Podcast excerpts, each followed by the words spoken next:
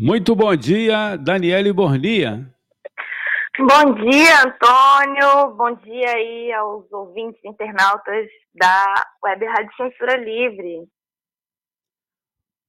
O destaque aqui da participação, como sempre, brilhante da Daniele Bornia é o seguinte: mulheres e Covid-19 coronavírus.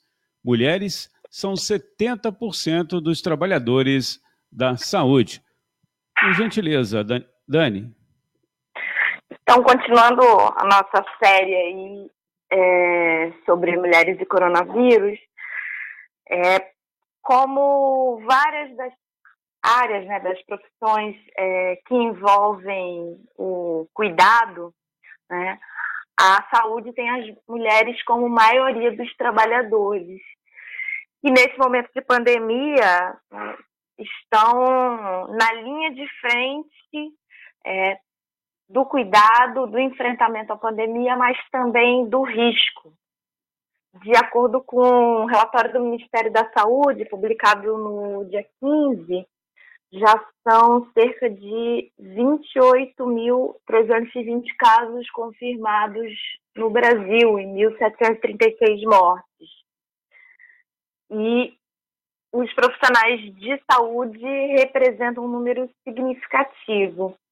É, só em São Paulo eram cerca de 700 trabalhadores da saúde que estavam afastados é, por casos feitos ou confirmados né, da, da, contaminação do coronavírus, né, de acordo com o Sindicato de Trabalhadores Públicos da Saúde. E essa é uma realidade não só aqui do Brasil. Né? Na Itália são cerca de 10 mil profissionais de saúde infectados, na Espanha cerca de 6.500 é, profissionais, né? e por aí vai. E a realidade dessas mulheres, né, não é só drástica nesse momento de pandemia. É, é uma realidade cotidiana né, das mulheres que trabalham na saúde. É, nesse momento de pandemia, né, a gente tem aí a falta de equipamentos de é, proteção individual que colocam esses trabalhadores em risco, é, mas é, a desvalorização é, desses profissionais, é, a sobrecarga de trabalho, é, que nesse momento da pandemia, né, é combinada com a sobrecarga que tem, né, para todos nós, nesse momento, com o aumento da demanda de, de tarefas domésticas, né? Então, coloca essas trabalhadoras numa situação é, de muito estresse, que já é cotidiano, né? É, entre as profissionais de saúde, né, são as doenças, né, mentais, né, é, acometem muito esses trabalhadores, é uma característica de várias é, categorias que são majoritariamente femininas, né? mas especialmente as condições de trabalho, que agora ficam muito evidentes, fica muito evidente o nível de precarização da saúde no Brasil com essa pandemia, mas não vem de hoje. Né? É, o Sistema Único de Saúde, que é o local de trabalho dessas mulheres, está é, é, tá demonstrando aí o resultado né, de anos, de décadas de é, sucateamento do serviço de saúde por conta das políticas neoliberais. Para você ter uma noção, dos 45 mil leitos de UTI no país, a maioria é, estão nos, nos, hospitais privados, né? Então, a privatização é né, das dos elementos principais aí da política neoliberal para a saúde. Né? E aí, no dia 7 de abril, é, que foi o Dia Mundial da Saúde, né, tiveram manifestações pelas redes sociais, panelaços, em defesa da saúde pública, que é uma necessidade para proteger as mulheres trabalhadoras, tanto as é, profissionais de saúde, quanto do conjunto da classe trabalhadora. E é um processo mais que pertinente, porque para proteger a saúde dessas mulheres, é preciso defender um sistema único de saúde, né?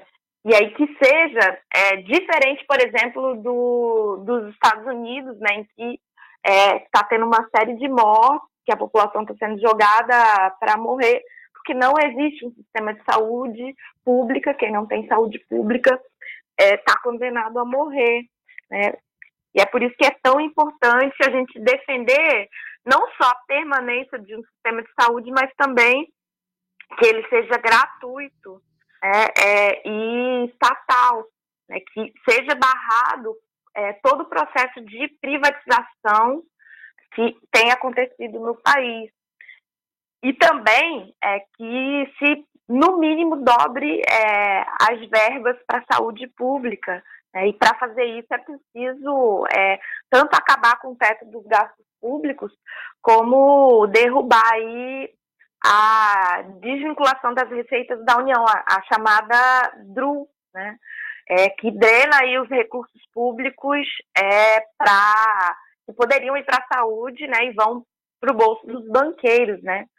Além disso, um outro mecanismo importante é derrubar a lei de responsabilidade fiscal, né, que é o que é, dificulta aí todas as contratações públicas de trabalhadores é, para o SUS, né, e estimula né, a, a, contratação via terceirizada pelas organizações sociais, as chamadas OS.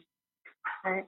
E aí é muito importante para proteger a vida das profissionais de saúde, dessas mulheres trabalhadoras, é, exigir que o governo faça testes né, da, do coronavírus, né, para poder a gente é, diminuir a subnotificação né, e ter a noção exata é, de onde está o risco, quem são os contaminados para poder é, combater essa pandemia.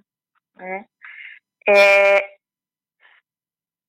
e é necessário fortalecer o Sistema Único de Saúde né, é, para enfrentar essa pandemia né? mas também é, para que todas as iniciativas que sejam colocadas agora fiquem. Né? É muito válido que existam, por exemplo, hospitais de campanha, mas por que não fortalecer é, e equipar os hospitais que já existem? Aqui em Niterói, por exemplo, a gente tem é, a emergência do Hospital Antônio Pedro, um hospital escola importantíssimo, que está fechada por conta do sucateamento e é, do corte de verbas. Né? Então, é, proteger a saúde é, dessas mulheres que estão na linha de frente do combate à pandemia e na linha de frente no cotidiano é, na defesa da saúde pública é para isso é fundamental que é, se invista no SUS e fortaleça o Sistema Único de Saúde, se combata a privatização, se reverta a política de privatização que está sendo implementada aqui no nosso país. Com você, Antônio. Dani, tem a participação da jornalista Welita Macedo aqui, ela parabeniza aqui o tema tem é, um texto bem interessante aqui, a gente está com um pouquinho de tempo apertado, e também a participação do João Alexandre. E a gente agradece outras pessoas que estão acompanhando. Semana que vem segue esse mesmo tema, não é isso, Dani? Então, na semana que vem, a gente vai pegar aí, seguindo na linha né, da da pandemia, né, do, do, coronavírus, né, e os setores oprimidos da nossa classe, a gente vai entrar na situação das LGBTs na pandemia. Muito legal. Bom final de semana na medida do possível e até semana que vem. Obrigada, um abração aí à distância e até semana que vem.